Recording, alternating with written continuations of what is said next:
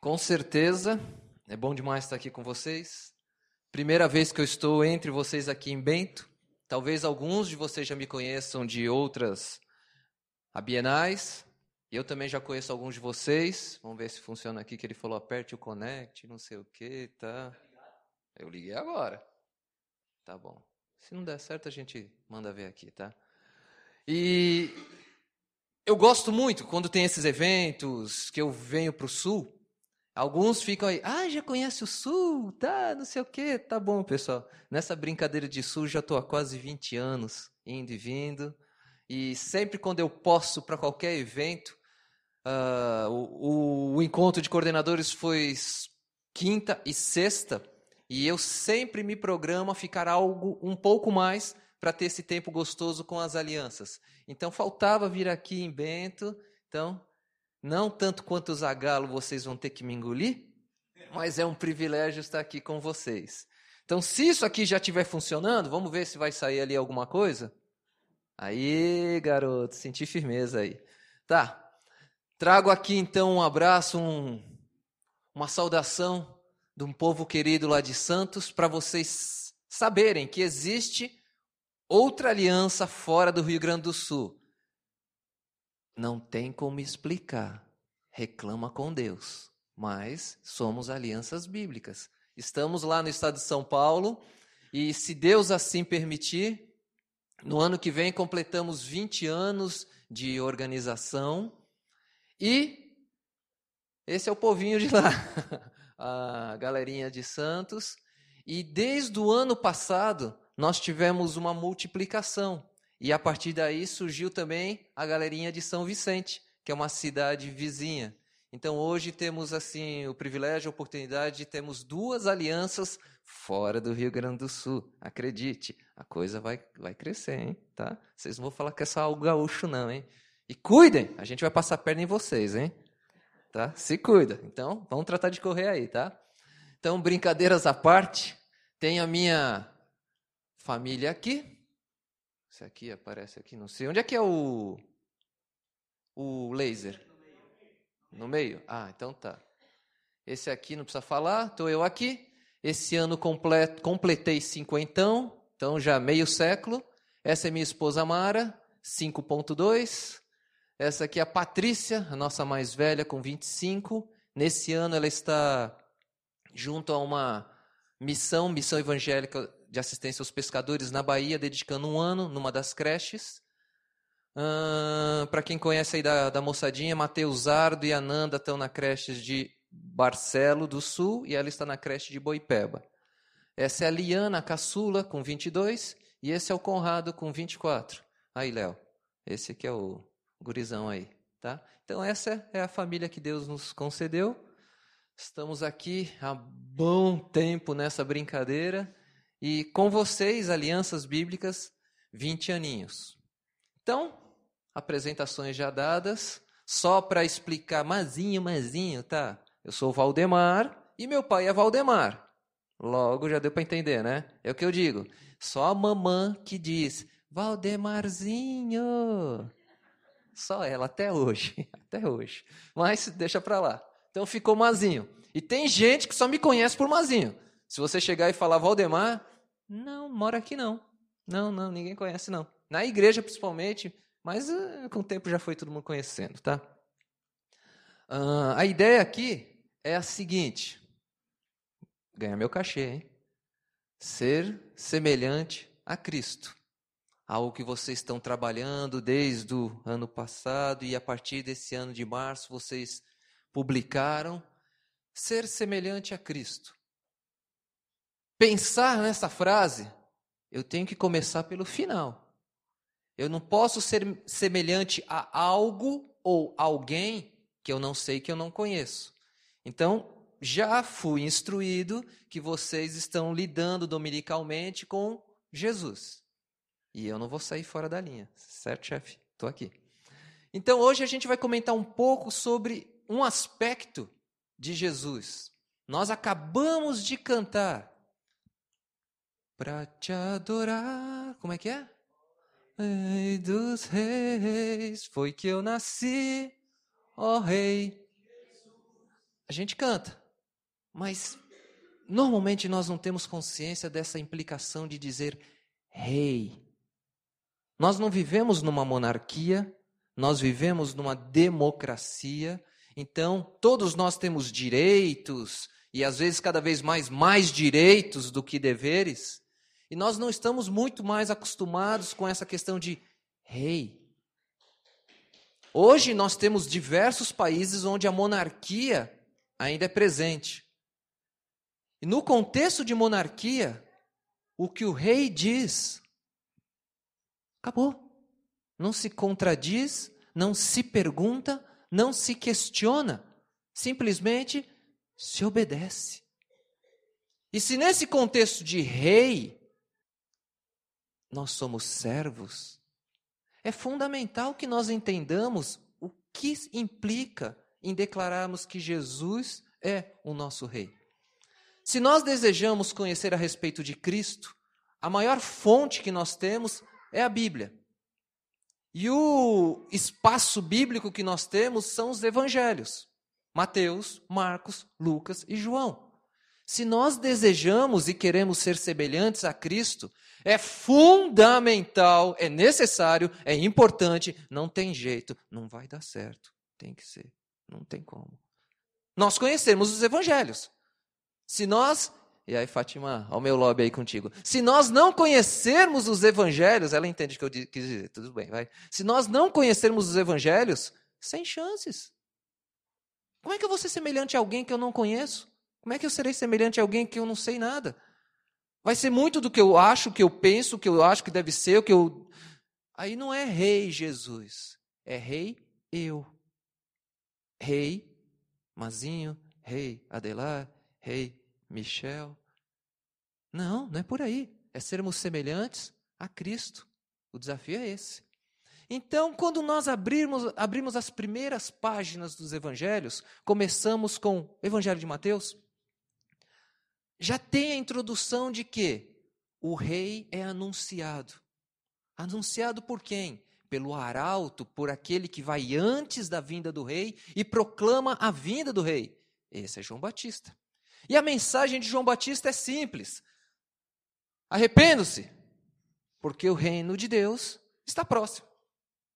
João Batista vem, proclama, declara, tem seguidores, discípulos, perguntam: Você é o rei? Não, eu não sou o rei, não sou o Messias. Não, ele virá, tá, e aí vai, vai, vai. João Batista é preso e Jesus começa a aparecer. E qual é a mensagem, qual é o conteúdo da mensagem de Jesus? A mesma de João Batista. Arrependam-se, o reino de Deus está próximo. Mas nós não entendemos muito de rei, de reino, de reinado. Sabendo disso, ele já deixou alguns ensinamentos, tanto para ilustrar naquela época, como para continuamente deixar claro o que significa reino de Deus. E é sobre isso que a gente vai conversar de maneira bem rápida, de maneira bem sucinta. Mas antes, eu quero chamar a atenção de vocês para o que mexe com muito com o brasileiro, com o gaúcho. Pois é, né? Grêmio ganhou. Eu acho que Inter também ganhou, então tá todo mundo feliz aqui. Pena que meu Santos tomou de 3 a 1 do Grêmio e 1 a 0 do Inter. Mas deixa para lá, tudo bem? Mas vamos voltar aqui à seriedade. Falar de futebol, tá? Talvez algumas mulheres não gostem tudo, mas tudo bem, calma. Uh, futebol é algo muito interessante. Futebol é uma disputa, futebol envolve é, raça, futebol envolve objetivo, meta, mas é interessante que nós podemos nos imaginar onde eu gostaria de estar nesse clima de futebol. Tem algumas opções. Primeira opção: jogar no time adversário. Jogar no time do inimigo. Não podia ter escolhido camisa pior, né? Deixa pra lá. Vai. A gente pode estar no time adversário. Aí não é bom. Não é nada bom jogar no time adversário, não, tá? Mas, ah, eu não gosto desse negócio de futebol, tá, tá bom, você pode ficar então no meio da galera, no meio da torcida. Vai lá, eu, eu, eu Brasil, tá, vai lá, tudo Brasil hoje, não tá muita coisa, mas deixa pra lá. Ai, eu posso também gostar desse clima de torcida, não jogo, não sei jogar, mas eu gosto de estar na galera, é, tá, vamos lá, aola, tá. Mas Eu posso até desejar, acho que sou craque, eu e Neymar poderíamos fazer uma boa dupla, tá, tudo bem que não me encontraram primeiro, tá bom, vai. Aí eu até arrisco, tá? Ganho até o direito de ficar no banco de reservas. Mas para sair do banco de reservas eu tenho que mostrar algo mais. Mas o que cada um deveria desejar, sonhar, pensando em futebol, é estar tá vestindo amarelinha. Esse é o sonho de consumo de entre 100 jogadores de futebol, 101 querem vestir essa camisa. Essa não, que já mudou o patrocínio, mas tudo bem, mas deixa lá. É esse o sonho de consumo de qualquer jogador de futebol. Qualquer criancinha que pensa: o que, que você quer ser na vida? Eu quero ser jogador de futebol. E qual é o teu sonho? Jogar na seleção Bahia. E é isso aí. Não tem como. Tá, Mazinho, legal. O que, que você vem falar na igreja aqui de futebol? Tá? O que, que tem a ver? É. Nada. Tem nada a ver futebol com o reino de Deus, não tem nada. Mas dá para dar algumas semelhanças, ilustrações, e espero que você resista até o final. Mas o que, que a gente vai apresentar aqui é referente a essas parábolas. Jesus gostava muito de ensinar por meio de parábolas. Que são parábolas? São histórias, ilustrações do dia a dia, utilizando-se de elementos no nosso cotidiano. Talvez aqui falaria do chimarrão, talvez aqui falaria do frio, claro que tem que falar do frio, mas deixa lá. E falaria de outros aspectos da cultura, da gringaiada aí, da polenta e outras coisas mais. E vai, tá? E se tiver alguém aí do, do, do alemão também, você chega para o alemão e diga: Eu duvido. Hum, já viu, né? Já viu o que, que vai acontecer. Então, como aconteceu, né? A gente estava lá na mesa, né, Fátima? Tá, ah, a Fátima estava. Ah, e onde é que eu vou botar esse resto aqui de salada, não sei o quê? E traz um potezinho pequeno.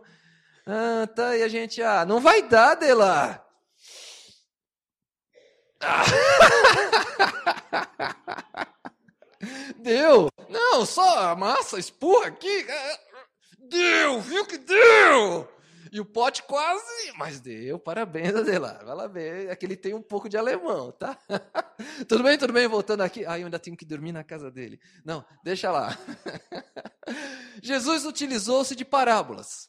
E uma delas, eu gostaria de estar compartilhando aqui com vocês, que nos ilustra muito bem esse conceito de fazer parte do reino de Deus. E eu gostaria que vocês, se trouxeram suas Bíblias, abrissem Mateus capítulo 13, versos 1 até o 9. Mateus 13, de 1 a 9. Já vou antecipando que eu gosto muito da participação de vocês. Então, só para aquecermos Alguns momentos vocês precisarão ler alguns textos aqui, mas só para aquecermos aí a garganta, eu lerei os versos ímpares e vocês os versos pares. Tudo bem? Todo junto, chefe. É isso aí. Se não for junto, eu já mando parar. E se for fraco, vai ler de novo. Tudo bem? Eu sou de longe, a mais de mil quilômetros de distância. Amanhã estou indo embora, então.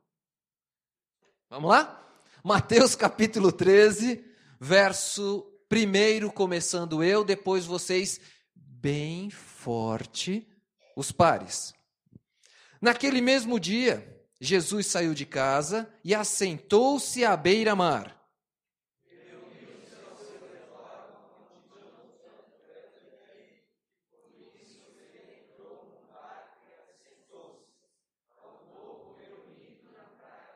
Eu acho que pode ser melhor.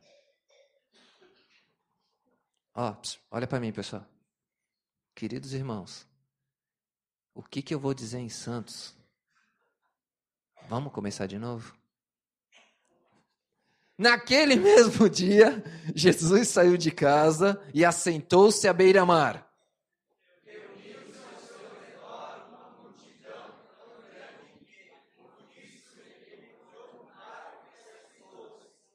ao povo reunido na praia. Jesus falou muitas coisas por parábolas, dizendo: O semeador saiu a semear.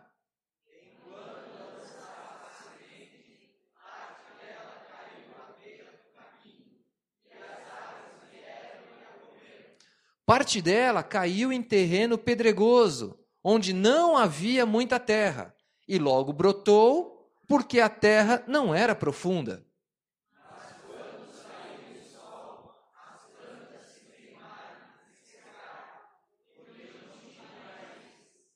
Outra parte caiu entre espinhos, que cresceram e sufocaram as plantas.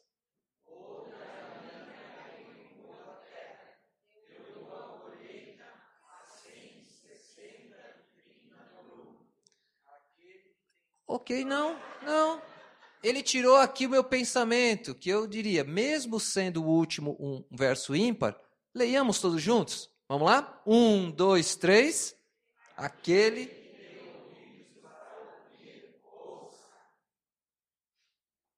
Dá para ser melhor.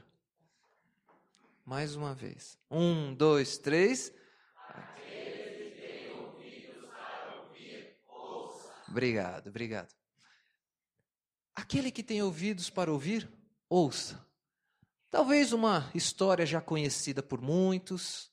Uh, a facilidade que eu tenho é que nós não precisamos interpretar essa parábola porque logo adiante Jesus já dá a explicação dela. Então, já estou poupando aqui um baita de um trabalho.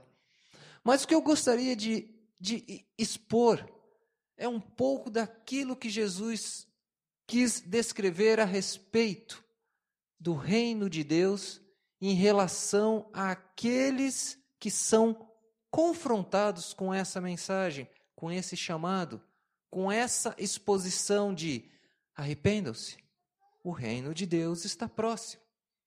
Começa a nossa história, ou a história de Jesus, que um homem, um semeador, aquele que trabalha na, na terra, ele saiu a semear.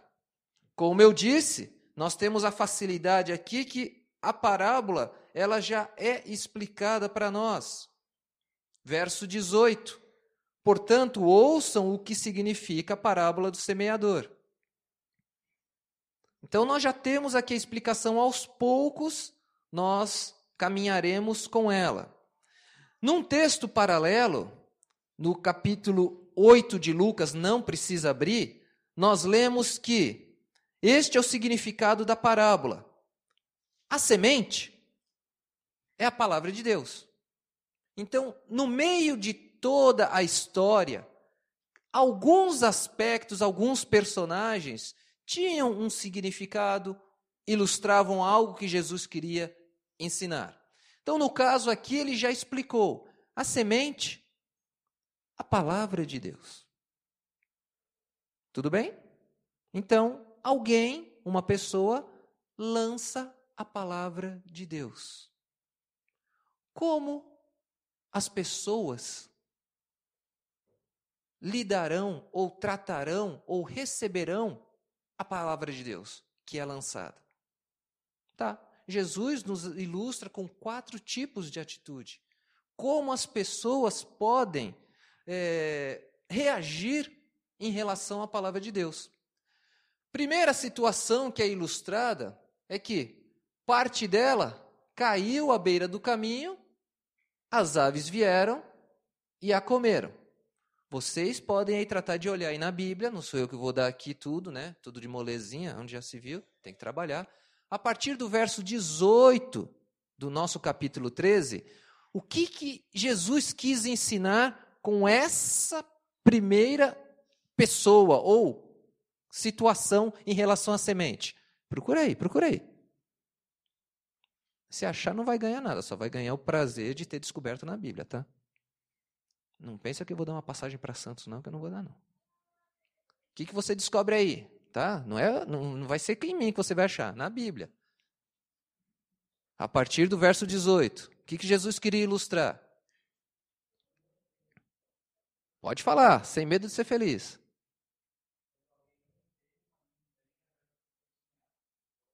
Só o Adelar que descobriu isso?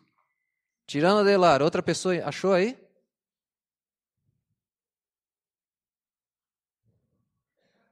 Tá bom, valendo passagem de ida para Santos, vai. A de volta você se vira. O que, que tem a ver? A gente não vai sair daqui hoje. Eu sou teimoso como alemão. Ou não, eu sou persistente como alemão. O que Jesus estava ensinando com isso? Está na Bíblia aí.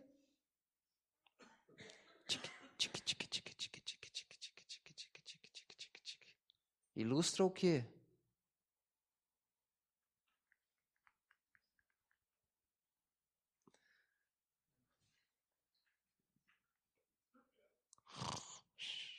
Ilustra o quê? Então vamos, quando essa tática não funciona, vamos ao sorteio. Moedinha para o alto. Roger.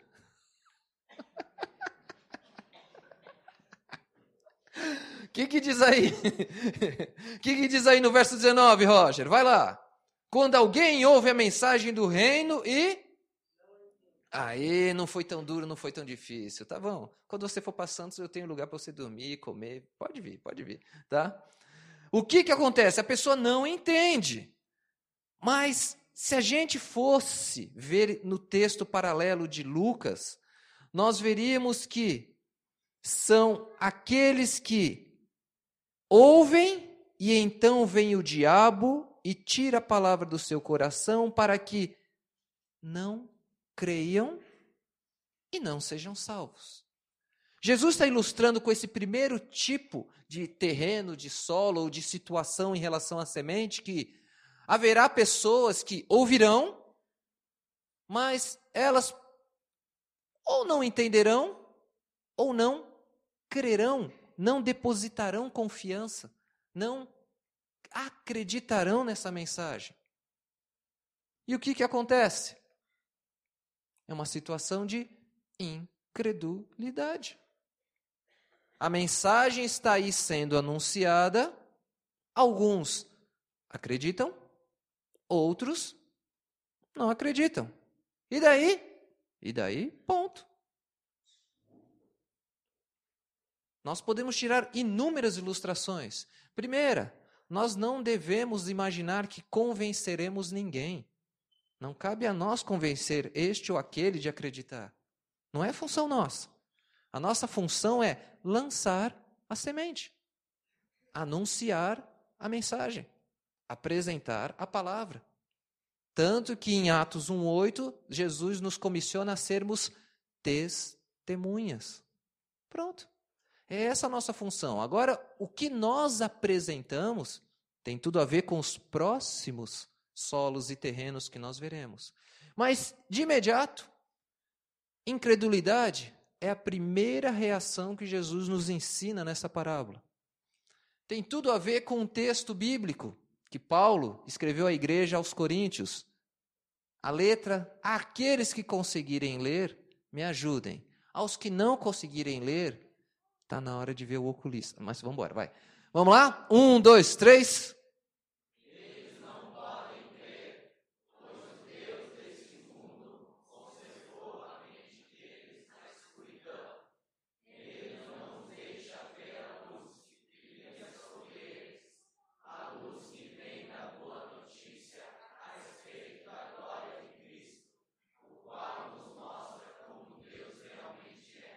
Vivemos hoje, na nossa sociedade moderna ou pós-moderna, a crise ou o ressurgimento do ateísmo. Cada vez mais é, é, é, é uma situação de status se apresentar como ateu. Eu não creio, Deus não existe. Na Europa, isso está se ressurgindo, na América do Norte e no Brasil também, vários focos, especialmente nos meios universitários. Parece que é, é, é um, uma condição privilegiada você se apresentar como alguém que não crê em Deus. Tudo bem, tá? O que, que a gente vai fazer? Vai morder a orelha de alguém? Vai bater? Não. Jesus já nos disse que a mensagem seria anunciada e alguns não acreditariam. A gente precisa ter consciência disso. Mas o que, que nós fazemos? Não é o estudo de hoje. Só precisa saber que algumas pessoas não acreditarão. Nós estamos numa luta espiritual, não é uma luta intelectual. O texto que Paulo nos mostra que existe uma batalha espiritual nisso. Existe um Deus que influencia esse mundo, essa sociedade? Satanás. E ele intencionalmente promove isso através de mídia, de livros, de moda, de tantas outras coisas. Jesus já declarou que o príncipe deste mundo. Então nós vivemos num território que poderíamos dizer, lá na ilustração da camiseta, nós vivemos em território argentino, tá? no time adversário. Nós precisamos tomar essa consciência. Nós jogamos sempre no campo do adversário. A torcida toda é contrária. A falta, quando for a nosso favor, o juiz normalmente marcará a favor do outro. Então, se nós não tomarmos essa consciência, nós ficaremos aqui como que reclamando, murmurando, gritando: ah, esse mundo não presta, vem Jesus, mata todo mundo, tá? Ei, ei, ei, ei, ou, oh, acorda, Jesus já disse isso. O semeador lançou muitos não acreditarão. Muitos não crerão e não serão salvos. E o que, que a gente faz? Continua semeando, tchê. Continua lançando a semente. Não tem o que fazer. Continua semeando. Tá? E é o que vai acontecer na sequência da nossa ilustração da parábola de Jesus. Tá? A característica principal dessas pessoas ilustrada na história de Jesus é que elas têm uma vida com falta de fé. O autor de Hebreus já disse: sem fé é impossível agradar a Deus. Então, a condição básica de fazer parte do reino de Deus é fé. Não é ser filho de, filha de, não é fazer parte da aliança bíblica ou de outra igreja qualquer. Não. Se eu não deposito fé, confiança na mensagem de Jesus Cristo, eu não faço parte do reino de Deus. Não se engane, por favor. Está um aqui, um, um, representante da ala dos pequeninos. Porque você foi, foi para a classinha aí. Tá, tudo bem. Ah, eu tenho filhos. Eles já foram, piazinhos, gurizinhos, gurizinhas, tudo, já foram tudo isso, tá? E desde cedo a nossa preocupação era de semear a palavra de Deus no coraçãozinho deles. Poderíamos levá-los a crer? Não, não é minha competência, é do Espírito. Não posso, não consigo. Tanto que já passei fases Poxa Deus, porque o nosso gurizão do meio lá é um temperamento diferente, aquela coisa toda, tá? E minha esposa um dia ela teve me, me confrontou com o seguinte: Mazinha, você já pensou na possibilidade do Conrado, no caso ele, de ele não aceitar Jesus? Eu nunca tinha imaginado isso. Na minha cabeça nem pensar. Meus três filhos, de todo o coração, eu faria de tudo para que eles aceitassem a Jesus. Mas ela me chamou a atenção de que, porque eu estava tentando lidar com ele como se ele fosse participante do reino de Deus. Para. Exigir que alguém que não tem o Espírito Santo viva a vida cristã é loucura. É pressionar, é, é deixar a pessoa. Pode se transformar num artista, num mascarado. Isso não vai levar a lugar nenhum, vai levar sim a eternidade sem Deus. E a partir daquele dia, quando ela me confrontou com isso, eu tratei de amá-lo independente da posição que ele tivesse quanto ao reino de Deus. Eu continuei lançando as sementes.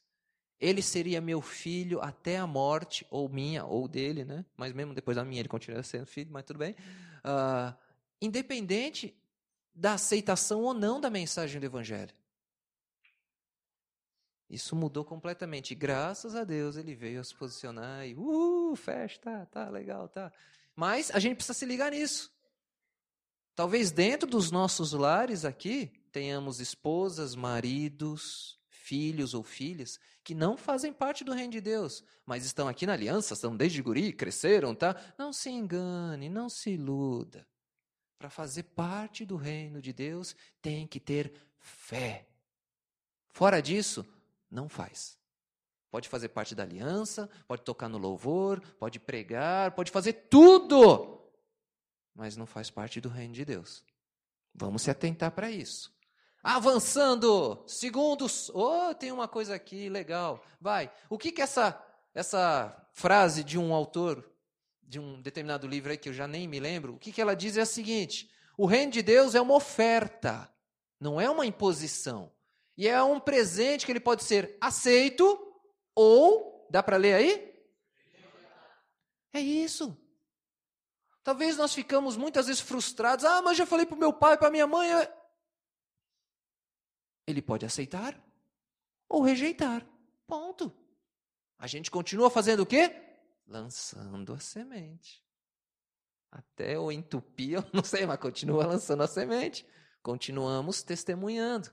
O reino está aqui e agora persuadindo, influenciando, transformando. E aí outras parábolas mostram a parábola do grão de mostarda, que começa pequenininha, desse tamanho, a menor de toda a semente, e quando ela cresce e germina, se torna a maior das hortaliças. Uau! Esse é o reino de Deus, que cresce sem a gente perceber e sem imaginar. Mas esse é outro dia, outro capítulo, outra vinda aqui para o Rio Grande do Sul, mas deixa para lá, já estou me convidando, né? Vamos avançar, que o tempo nos persegue. Segundo terreno, parte dela caiu em terreno pedrego, pedregoso, onde não havia muita terra. Para não perdermos tempo, sei que vocês são durões, vamos continuar aqui. Vamos pegar aqui também no sorteio mais uma vez aqui aqueles que ah, tá, tá, caiu aqui. Leonardo, você foi sorteado aqui. Que privilégio participar aqui. O que que acontece aí na explicação que Jesus dá em relação ao terreno pedregoso e a semente? Vá lá. Fala mais alto, guria. Eu também me engasguei. Uhul, que festa! 21?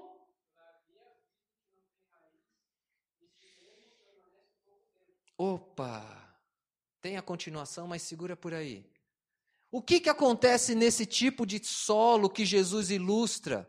Ao contrário do primeiro, esse recebe a mensagem, a palavra, a semente é lançada, ele ouve, recebe com alegria, oh, aí faz parte do reino, uh, legal, joia. Mas não é só fazer parte do reino, tem algo a mais, algo seguinte. Eu quero dizer que esse, ele já é um terreno que ilustra instabilidade. O primeiro falava sobre incredulidade, esse vai falar de instabilidade. O que, que vem a ser a instabilidade? O próprio texto diz: germina a semente, é gerada a vida, vem uma, uma árvore, um mortaliça, começa a crescer, mas ela não tem raiz. O solo tem pouca terra, tem pedra. E o que acontece em relação à semente, Léo? Termina aí a partir de onde você parou.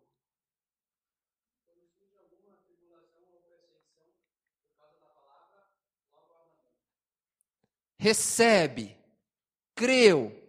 Se creu, faz parte do reino. Uhul, mais um aí. Mas não é só crer. A gente imagina que a vida cristã é creu, uh, legal, faz parte, é irmão em Cristo, irmã em Cristo. Esse é o começo, é o início. Tem muito mais pela frente. E porque nós não muitas vezes nos atentamos para isso, é por isso que nós temos muitos representantes do reino de Deus instáveis, que não são tão firmes. É aquilo. Como é que você está? Está firme? Firmão em Cristo, sim. Firme como na gelatina. Nada de firmeza. É por isso que muitas vezes nós vemos escândalos na sociedade. Ah, bah, mas aquele irmão em Cristo fez aquilo e tá, tá. É, ele faz parte do reino? Sim, ele creu. Mas só que a raiz não é profunda, a raiz é mínima. Lembram-se, nós estamos no campo do adversário. Perseguições virão? Claro que tem que vir. Estamos no campo do adversário. Injustiças virão? Lógico. E aquele gol que você vai marcar e o juiz vai fazer? Impedido. Mas como impedido? Tá louco? Nós estamos no campo de adversário. Acorda, acorda. Ah, oh, Senhor, eu estou sofrendo tribulação aqui nesse mundo porque estou pagando todos os impostos. Ei, pagar imposto não faz, é o mínimo. O triste é não pagar os impostos. O triste é dizer que quem não rouba não sobrevive. Ih, é participante do reino de Deus com a raiz desse tamanho. Quando vem a perseguição, tira a camisa do Brasil e começa a botar a camisa da Argentina. Ai, que tristeza. Muitas vezes nós somos confrontados que nós estamos numa luta espiritual. Então, determinadas igrejas que aparecem aí na mídia, na televisão, é aquela coisa, vamos expulsar demônio, é aquela coisa, tá, tu, tá, quer mostrar o poder do reino de Deus através disso. Mas não, queridos. A Bíblia é clara que a grande batalha espiritual que nós temos é entre a verdade e a mentira. O que Satanás quer lançar é que existe um confronto cósmico, uma luta aí no universo entre Deus e Satanás. Mentira. Não tem luta entre Deus e Satanás, nunca houve, nunca haverá. Deus está aqui sozinho. Satanás está no mesmo nível que um arcanjo Miguel ou Gabriel. Não tem ninguém no nível de Deus. Acordemos. Não tem ninguém competindo com Deus. Não é o bem contra o mal. Não existe isso. A nossa luta é entre a verdade e a mentira. Agora, qual é a função dos cidadãos do reino de Deus? Mostrar quem é mais forte? Não. É mostrar a verdade. O problema é que quando cidadãos do reino de Deus demonstram instabilidade, não têm raiz. Eles mostram algo duvidoso, que ora parece com o reino de Deus, ora parece com o reino de Satanás. Quando a perseguição vem, opa! Quando está tudo bem, glória a Deus, aleluia. Por que, que ela não tem raiz? Porque, olha, não lê a Bíblia. Como é que eu vou ser semelhante a Cristo, repito, se eu não conheço o Evangelho, não conheço a palavra de Deus? Nós vivemos uma, uma situação no nosso país onde a igreja brasileira, acordem e acreditem e creiam, é analfabeta, biblicamente dizendo. Não vou pedir que vocês levantem as mãos, porque isso é problema que você só pensa aí. Certa vez, quando eu era jovem, eu ouvi um senhor compartilhando que ele já tinha lido a Bíblia mais de 30 vezes inteira. Aí eu, uau! E eu que cresci na igreja, tá aí. A partir daquele momento eu tomei uma decisão. Cada ano na minha vida eu lerei a Bíblia uma vez. Tá, não é somente isso, mas isso é um começo. Se nós pegarmos os muçulmanos, eles são instruídos a memorizar o Alcorão desde cedo judeus. As crianças sabem a Torá desde cedo. E os filhos dos cristãos sabem o quê? Pokémon, Power Ranger, Porquinha Pepa, que mais aí? Onde nós investimos nossos recursos, nossos tempos? Se somarmos o tempo, talvez nós gastamos mais tempo de frente para ver um jogo de futebol do que o tempo que lemos a Bíblia durante a semana. Se não conhecermos a palavra, seremos esse tipo de solo aqui. Não vai crescer, não vai se fortalecer, não vai se firmar. Somado a isso é o tempo de oração. Quanto tempo eu gasto em intimidade com meu Deus? Para ouvi-lo, para conhecê-lo, quanto tempo eu gasto? Se não tiver isso, sem chances. É por isso que nós continuaremos vendo na sociedade cidadãos do reino de Deus que ora parece que estão no time aqui e ora parece que estão jogando no time do adversário. Aí aí virão os escândalos, virão as crises, testemunhos daqueles. Se para seguir a Deus eu tenho que ser como os meus vizinhos, eu prefiro para o inferno. Por que essas frases? Eu já ouvi frase assim. O quê? Se é para ser como esses aí, eu quero ir para o inferno, eu quero é Satanás. Jesus já deixou claro. A questão da instabilidade é uma falta de firmeza. Não tem raiz. Esse é o segundo solo. Tem mais dois pela frente. Vamos avançar aqui. Terceiro solo é aquele que caiu a semente entre espinhos. E aí vamos lá, aqueles que eu conheço aqui, vamos lá na moedinha de novo, tá? Ariel, coincidência, Ariel, não tem jeito, você tá aqui, vai ter que sofrer, tá? O que, que diz aí, Ariel? Vai lá. Deixa eu descobrir o nome de outros que eles vão ver. Mas vai lá.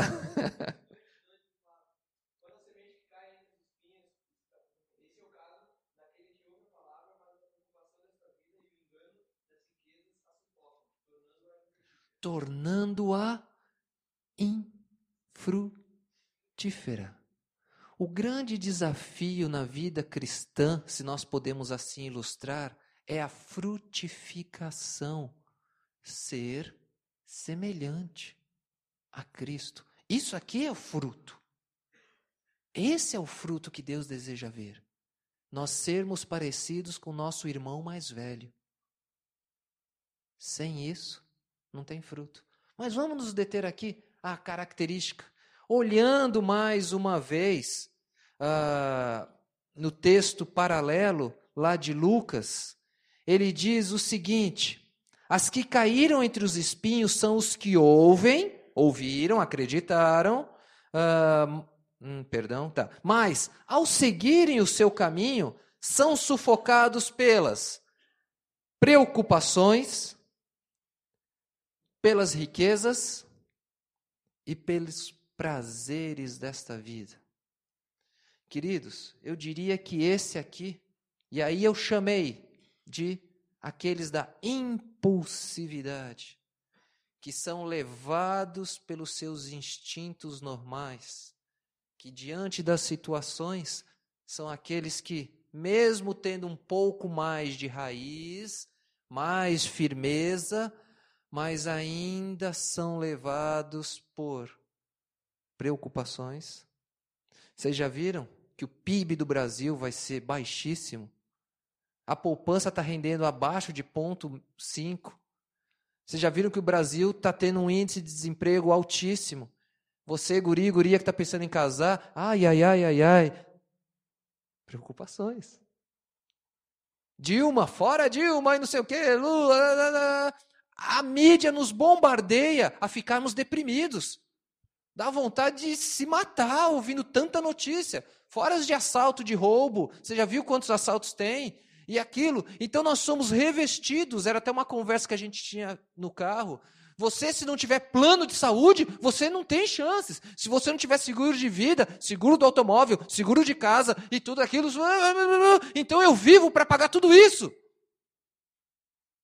Será que alguém pode viver sem tudo isso? A resposta é: Tá vendo? Tá vendo? A resposta é sim! Claro que eu posso viver sem seguro de vida, claro que eu posso viver sem ter casa própria, claro que eu posso viver sem ter carro, claro que eu posso viver sem ter. Eu posso viver sem ter um montão de coisa. Mas é pecado ter isso? Claro que não, por favor. Claro que eu posso ter. Desde que tudo isso não tome o lugar da minha confiança em Deus. Agora eu tenho meu seguro de vida, meu plano de saúde, meu seguro do veículo, tenho minha casa própria. Agora eu posso, alma tranquila, posso descansar. E aí vem uma voz: Louco, essa noite te pedirão a alma. Lembra de uma história que Jesus contou? Lembra? Nós temos e criamos muitos deuses. Desculpa, pessoal do, daqui, vocês são famosos, né? Os italianos, por aquela coisa de trabalho, trabalho, trabalho, e quando tiver um tempo de descanso, trabalho. Ah, queridos irmãos, o reino de Deus tem que estar acima da cultura italiana. O reino de Deus tem que passar a cultura italiana. Vocês são confrontados em mostrar que têm, porque isso é mostrar que vocês são bem-sucedidos. Já eu vivo num outro, numa outra cultura lá, cultura paulistana, tá? Também é trabalho, trabalho, trabalho, mas é outra pressão.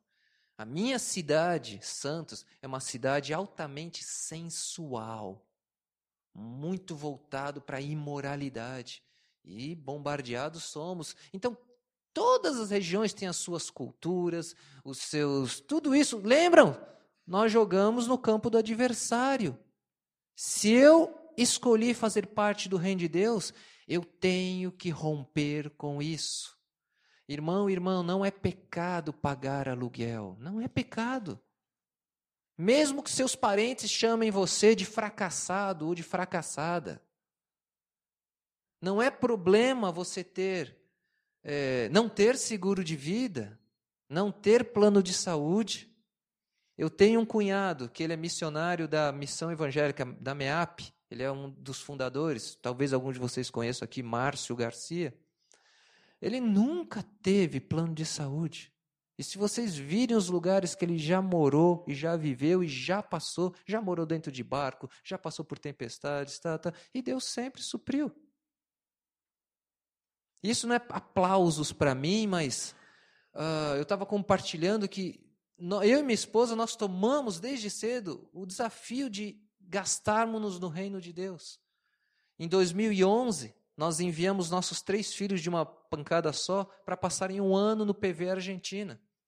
Tivemos que fazer economia, aperto de cinto aqui, vendemos nosso carro, ficamos quatro anos sem carro. Louvado seja Deus, ninguém morreu, está todo mundo feliz, tá? Alcançamos o objetivo, eles foram, estudaram, voltaram, tá? Aquela coisa toda. Nesse processo, depois de quatro anos, eu ganhei um carro de presente. Aí você, oh, tá, tá, tá bom, não ficou satisfeito? Depois desse carro, eu ganhei outro carro ainda de presente. Eu sou a Universal. Não, brincadeira, não tem nada disso não, tá? não, não é isso que eu estou dizendo, não. O que eu quero dizer é o seguinte: se Deus não tivesse concedido isso, outro detalhe, quando nós casamos, eu e minha esposa, eu vou dizer a minha história como testemunho e não é para dizer que essa tem que ser a sua história. Por favor. E não que eu sou melhor ou pior do que ninguém. Mas quando nós casamos, nós ganhamos um apartamento. Aí eu falo, Senhor, é muita coisa, muito privilégio. Tá bom, se Ele quer dar, louvado seja Ele. Porém, nós sempre utilizamos isso para a glória dele, para termos reuniões, para termos célula. Tudo sempre na nossa vida foi consagrado a Deus. E não só isso, casamos. Só minha esposa recebia eu era estagiário, não recebia nada na igreja. Oh, só aqui, chupando o sangue dela, né? Tá? Mas nós tivemos, quando iniciamos nossa vida, todo o apartamento foi mobiliado. Mas todo. Desde talheres, panelas, cortinas, que não, não tem nada. Quem é que pensa em cortina para casa? Mas veio, veio de presente. Quando a gente busca o reino de Deus, Jesus disse isso lá em Mateus 6. Busque em primeiro reino, busque em primeiro lugar o reino de Deus e todas essas coisas. Que essas coisas? Tudo aquilo com o qual nós nos preocupamos. Ele promete cuidar. E eu vou dizer, Deus é muito maior do que os nossos sonhos e os nossos desejos. Fecha parênteses. Quando um cristão, cidadão do reino, se preocupa em viver atrás das preocupações, das riquezas e dos prazeres, ele entra nesse time aqui.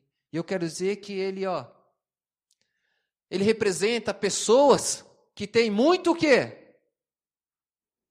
Cadê vocês? Vocês já perderam aqui? Vamos lá, que tem muito o quê?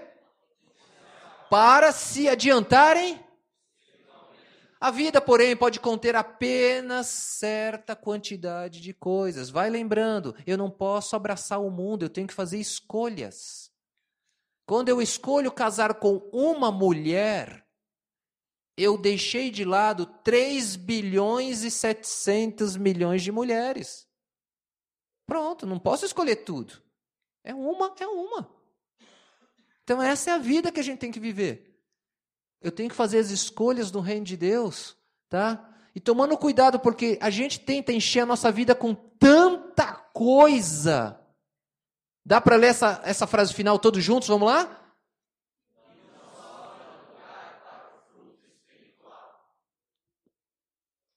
Tenho que trabalhar, tenho que crescer, tenho que fazer faculdade, mestrado, doutorado, pós-doutorado, MBA, porque se não tiver nada disso, ninguém sobrevive. É bom estudar. Eu digo, eu sou apaixonado por estudar. Mas a gente tem que se preocupar com os interesses do reino de Deus.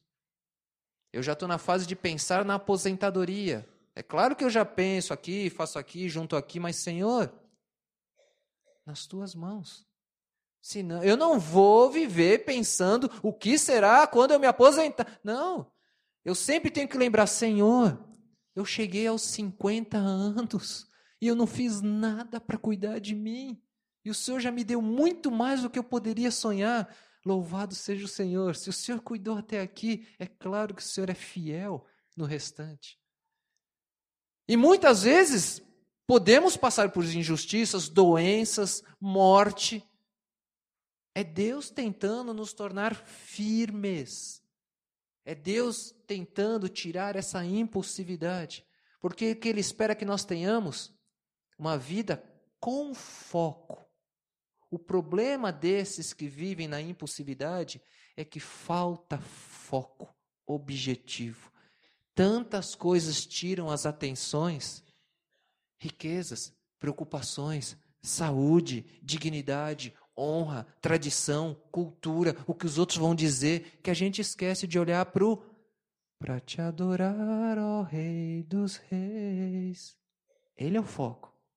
O reino dele é o foco. Precisa fazer escolha.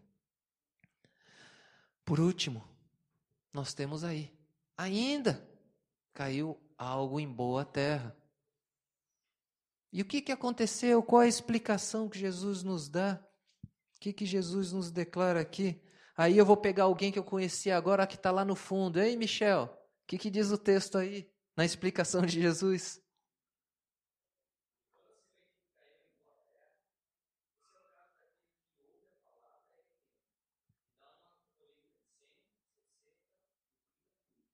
Ai, que coisa linda! Haverá pessoas ilustradas aqui por Jesus que ouvirão que receberão, que aceitarão. E eu vou pegar aqui o termo fidelidade.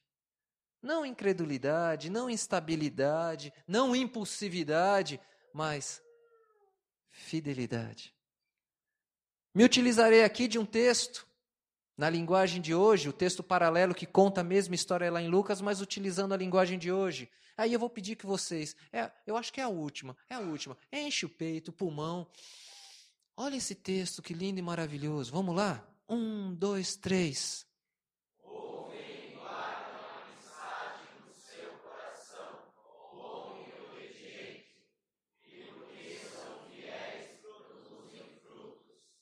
Se eu quero ser semelhante a Cristo, eu preciso ouvir a palavra de Deus.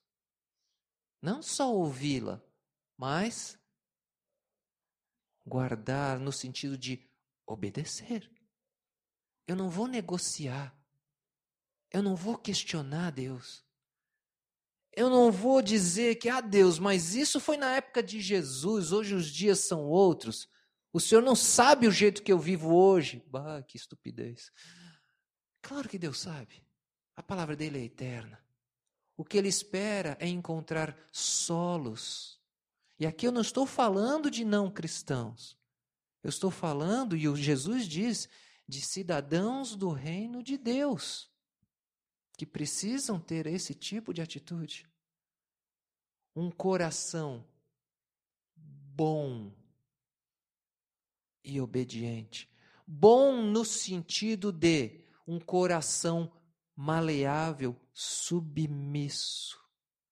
Quando o rei fala, eu obedeço. É aquele coração, se Deus mandar doença, eu me submeto.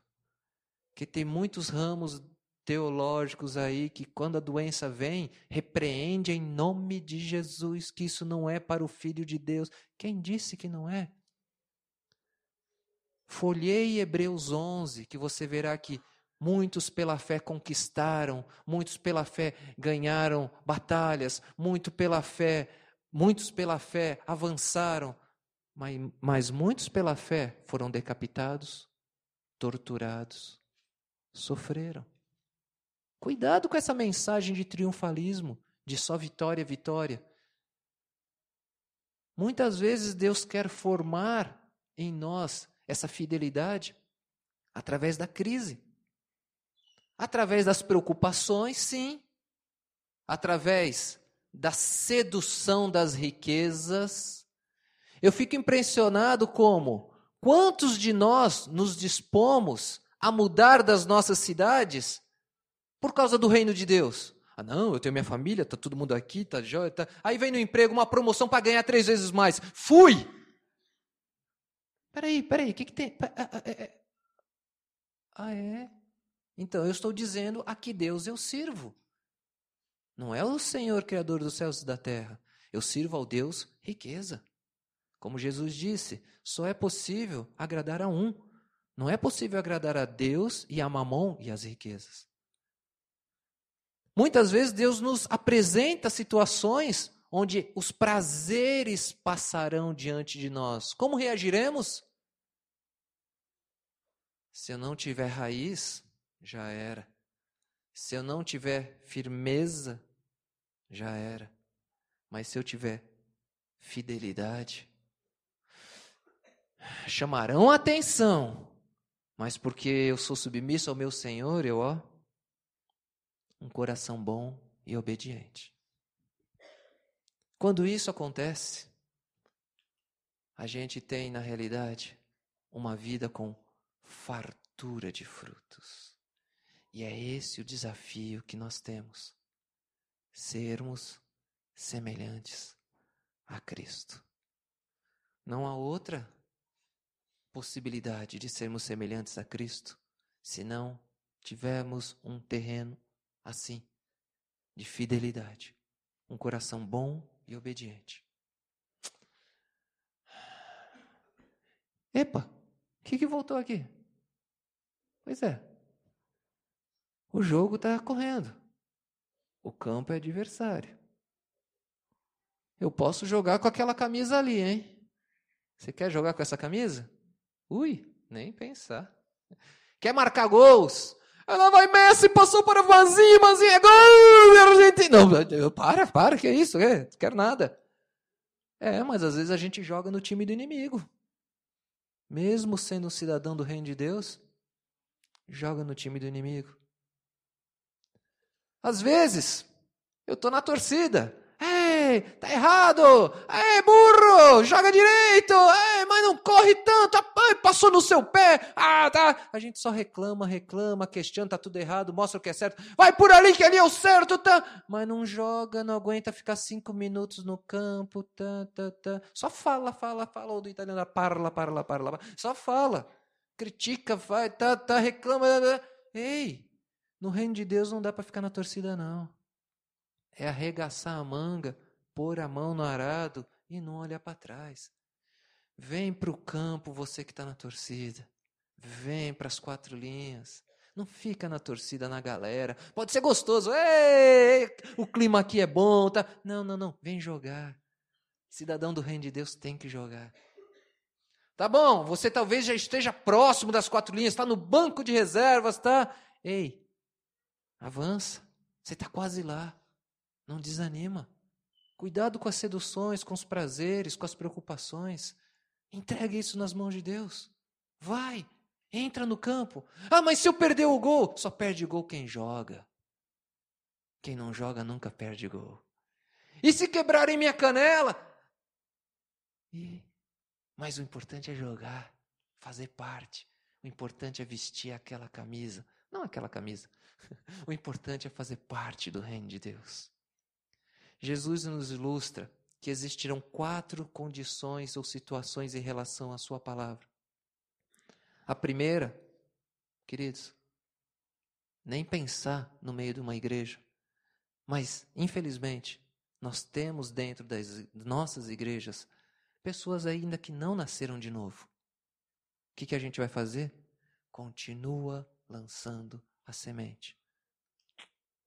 Mas não é disso que eu quero falar. Eu quero falar dos outros tipos de solo. Gostaria que hoje, apesar de já passei do horário, já estourei o horário, mas tudo bem, já que estourou, já estamos aqui, eu não vou voltar mais, não sei, talvez, mas, mas vamos, relaxa, relaxa, deixa os gols do Fantástico, já que estamos aqui, vamos continuar aqui.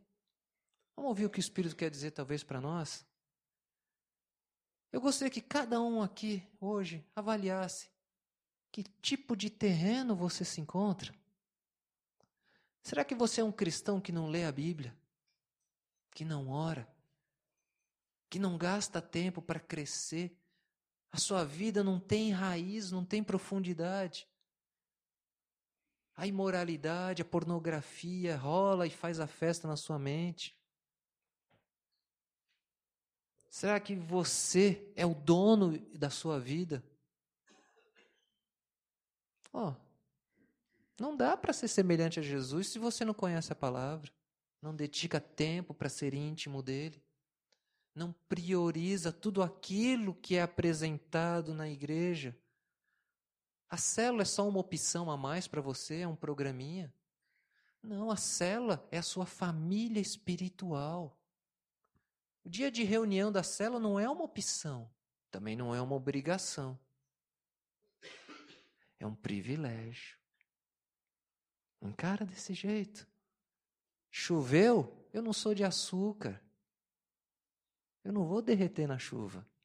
Fez frio, vai fazer frio em casa e vai fazer frio lá, então, então vamos encarar tudo isso que está diante de nós. Nós temos as escrituras em várias versões, em áudio, em mídia, em digital. Ei! Pergunte-se hoje, quantas vezes você leu a Bíblia inteira? Pergunte-se. Se foi zero, volte para casa, dobre seus joelhos no chão e clame a Deus por misericórdia e mude isso a partir de hoje. Infelizmente, dentro das nossas igrejas, nós temos aquilo que eu chamo de ateus funcionais. Não sei se tem gente da área de ensino aí, de educação, que temos os, os analfabetos funcionais. São aqueles que sabem ver as vogais, as consoantes, leem a frase. Mas o que, que você entendeu? Temos cristãos que são ateus funcionais. Você crê em Deus? Claro, claro que creio em Deus. Mas até onde? Na hora da compra, eu que decido? Nas escolhas da vida, eu que decido? Tudo na minha vida sou eu que decido? Oh, raios, onde está Deus na minha vida? Sou um ateu funcional. Deus fica aqui, só na hora da emergência, do sufoco, da crise. Não, queridos, chega, estabilidade não. Da mesma maneira, impulsividade. Impulsividade é melhor do que instabilidade, mas ainda não é tudo aquilo. Vamos ser conhecidos como aqueles que passam pela injustiça, passam pela provação, passam pelas enfermidades, passam pelas crises, entendendo que são maneiras de Deus nos lapidar, de nos transformar em cristãos fiéis. Meu desejo é que essa igreja seja cada vez mais repleta de cristãos, cidadãos do reino, fiéis que tenha uma igreja com cristãos com coração bom e obediente, que ao produzirem esses frutos, uau, serão semelhantes a Cristo, para honra e glória dele. Amém, queridos?